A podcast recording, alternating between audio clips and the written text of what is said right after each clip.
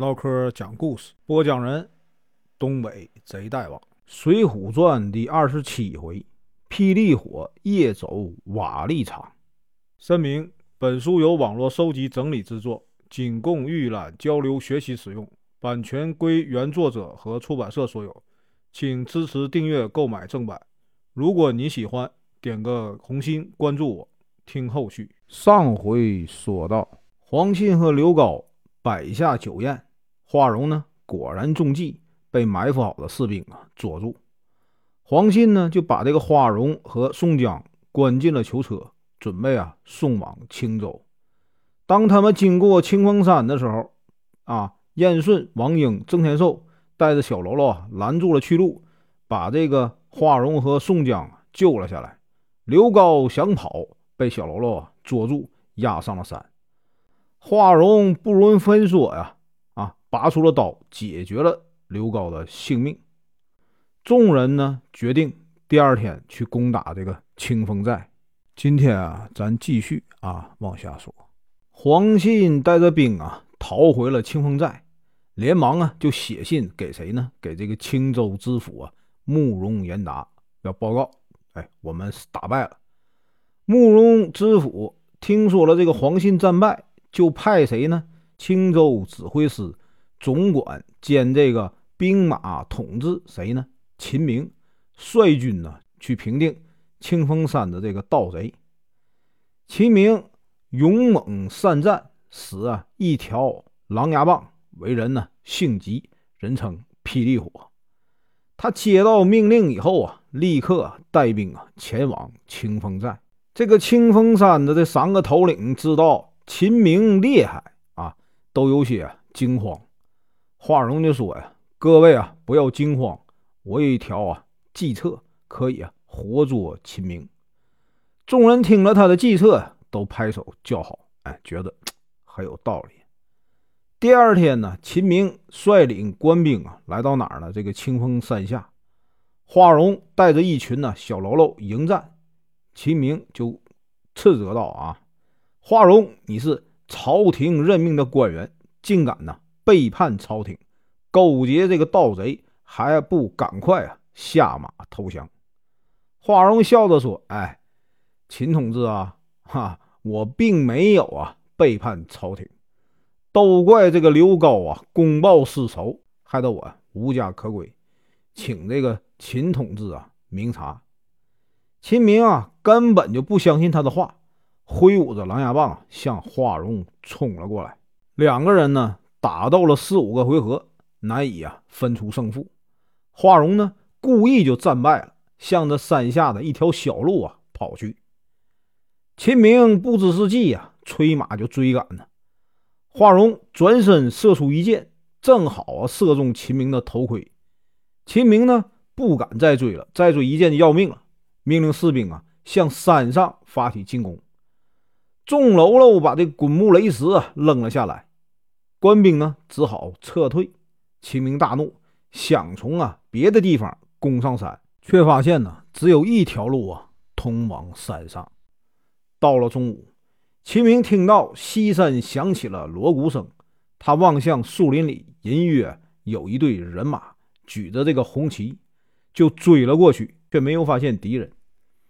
秦明正要返回，又听到啊东山也有动静。赶忙带兵呢，来到了东山，也没有发现敌人。这个时候呢，西山又响起了锣鼓声。秦明呢，立即啊带兵赶往这个西山，依然呢没有发现敌人。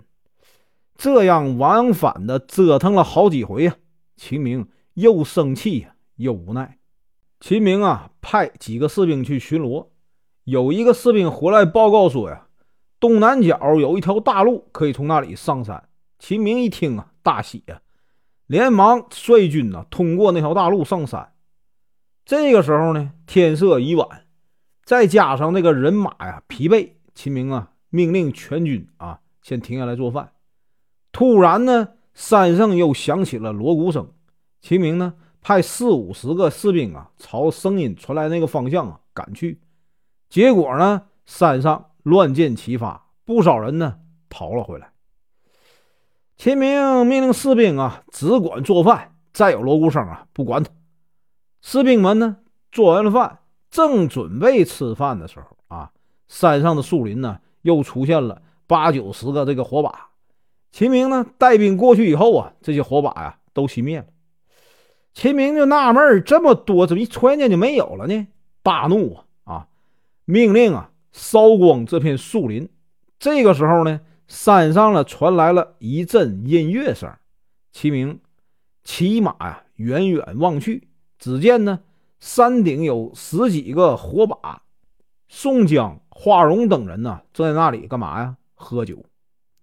秦明这个气呀，破口大骂呀：“花荣反贼，你快下来和我决斗！”花荣笑着说：“呀，哈哈，秦同志啊，你先回去歇息吧。啊。”我们明天呢，再分个输赢。秦明很生气呀，可是呢，又怕这个花荣放箭，只好啊，在山下叫骂。秦明正在叫骂，只听呢，本部兵马一片这个喧哗，连忙就返回去。只见呢，黑暗处有一群小喽啰向他们射箭，官兵呢，被迫逼到这个啊山边的深沟里了。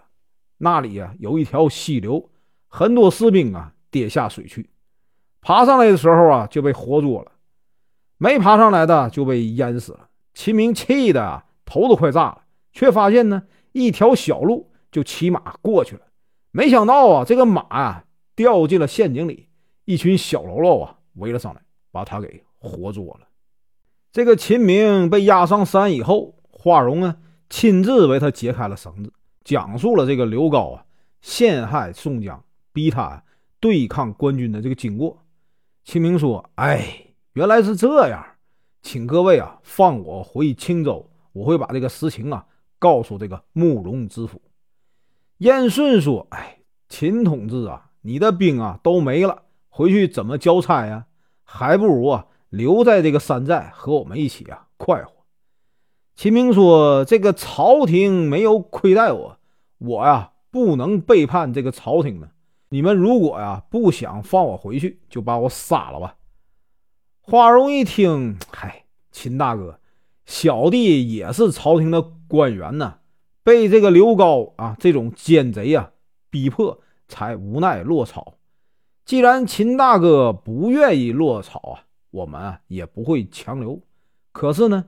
秦大哥已经奔波了一天一夜了，这个马呀又累又饿，不如呢明天再走。秦明一听啊，答应了。本文结束，感谢观看，请听后续。